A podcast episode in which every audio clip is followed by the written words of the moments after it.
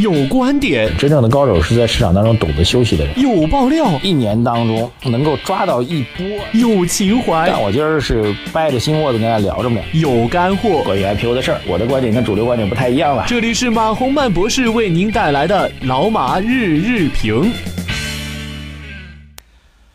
好，各位老马日评的听众朋友们，大家早上好。二零一六年的十二月九号，星期五啊。今天呢，首先发一个预告啊，我们会在今天的十点整啊，继续通过花椒的直播平台啊，通过千聊的直播平台，通过蜻蜓呃 FM 的音频的直播平台啊，三大平台同步跟各位来直播交流。呃，聊的是这个几个话题吧，养老金入市的话题啊，这个一直有传闻啊。这个为什么最近证监部门在打压保险资金啊？那网上有个段子说，因为这个国家队的主力啊，终于把盘面给控制住了啊，把盘面控制在一个相对的低位，但没想到这国家这个保险资金一枪头给打上去了啊！这个国家队准备了一盘一桌子的美酒佳肴，就是等着养老金入市来一起来分享来。参与享受，但是没想到这保险就像野蛮人一样冲了进来，把这一桌饭都给吃完了，哈，这么一个说法，啊，所以我们将会聊一下这养老金入市啊，当然这个我还会比较关注的，跟大家聊一下这中央经济工作会议啊，等等等等，啊，这是这是我们预告啊，今天上午十点钟直播会跟各位来见面交流，各位到时候一定要准时打开花椒啊，打开我们的蜻蜓 FM，打开我们的千聊直播，同步来进行。啊，这是一件事啊。然后今天消息面上大概相对比较平静吧。昨儿到今天最重要的就是外贸数据啊，外贸进口数据总体是超预期的。呃，这个数据向好肯定是好事啊。我们讲数据向好背后的一个原因啊，各位就不太懂了哈。第一个原因呢，就是为什么进出口数据能够走好呢？第一个是因为去年的数据基数偏低啊，进出口这个同比数据啊，永远会存在一个统计上的问题，那就是。呃，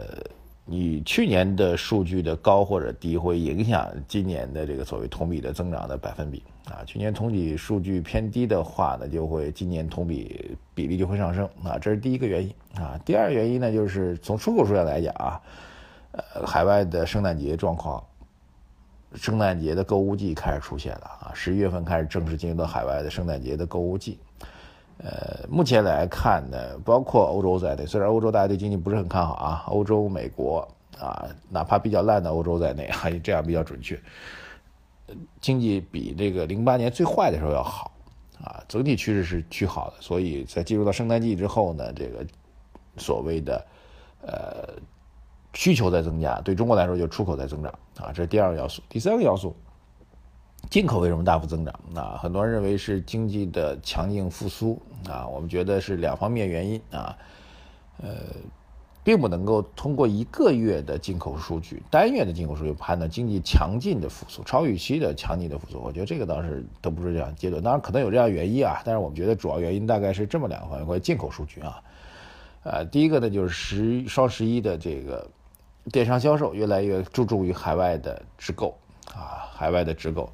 啊，特别要跟大家讲一点，就是之前我们曾经讲过非常严格的那个进出口的进关的报关的税收政策，各位还记得吗？啊，就包括上海海关严格查处，呃，带着海外的东西来入关，包括我们制定的非常严格的，哪怕是个人消费品啊，以个人消费品为目的的，但是你通过 B 端，就是通过这个这个电商的这个商业端来进行购物，都要去进行这个企业税收的缴纳等等等等，啊，都要去报关税等等等等。这政策其实后面没有执行，对这个要告诉大家，所以没有严格执行吧。这个最近大家从上海如果从境外回来的话，可以发现这个对于你所携带的消费品的查处，比几个月前要宽松的多得多了啊。对，所以双十一的大量的海外采购的资金数量。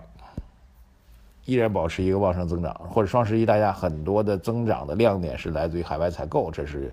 呃十一月份进口数据增长的一个主要的原因啊。还有一个主要原因就是啊，各位也算是件好事吧，就是整个十一月份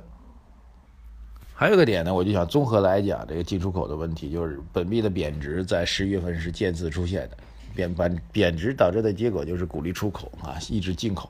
所以从这上来讲，从长期未来来讲，我们的产品的出口会越来越好，但是进口的压力会越来越大，因为你不太愿意买钱买东西了吧？相信我相信最近很多朋友在聊天或者在发的信息当中都可以看到。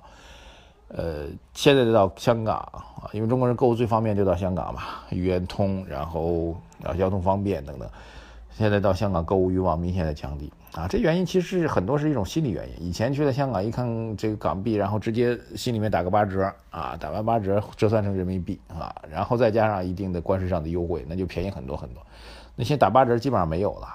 你可以把这个打八折变成现在打九折吧，虽然只有百分之十的差别，但是心理上会发生很大的改变啊！以前你是这样的，现在你是这样，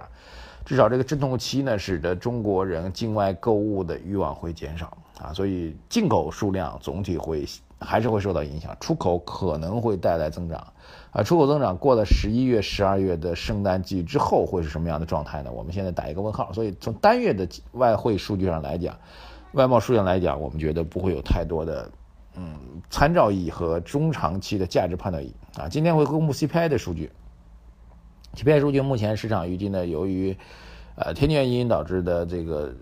农副产品的价格上涨，所以 CPI 继续在百分之二以上，应该是保持相对平稳的啊。但是 CPI 总体来讲，现在有略有略有一点点的通货膨胀的苗头，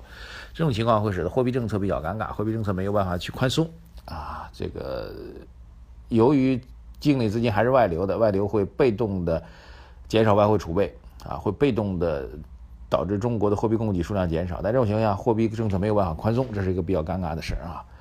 呃，还有一条消息，其实关于外汇储备方面的啊，这个外储方面，最近官方的媒体一直在解释外储的减少的问题啊。大体上解释就是：第一，不要担心；第二，也不用怕，因为我们外汇储量还三万亿啊，三万亿的情况下，这个不用担心，等等等等。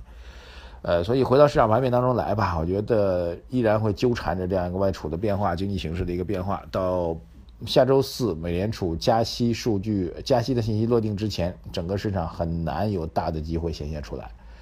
加息之后，会不会出现所谓利空出尽变利好的事情？我个人觉得存在这种可能性，但是我们现在很难去预判。啊，所谓利利多变利空，或者利空出尽变利好，呃，这个都是市场自己的原因。决策，我们作为短期的判断，我们不去判断。但是我们能够判断到的是，未来一周当中有会可能会有两件大事发生啊。第一件就是美联储加息的事情，第二件就是中央经济工作会议。但中央经济工作会议历来是不提前发布的哈，所以我们也不知道是不是下周末举行啊。这两件大事将会成为左右未来投资的重要取向。但是可以确定的一点就是，中央经济工作会议会套开中央农村工作会议，所以在未来一周或者两周当中，各位啊。未来一周或两周当中，农村题材的概念板块和股票会迎来一个短暂的交易机会，大家可以予以关注。好，谢谢各位，我们十点钟啊，这个花椒直播、千聊直播，还有今天 FM 的直播，我们见，谢谢大家啊！还有请烦请大家啊，做两个预告吧。第一个就是从下周开始，我们的晚评将会正式的恢复。第二个呢，请各位看了我们的微信公众号内容之后，多多的帮我们转发和推荐啊，拜托拜托，谢谢大家，再见。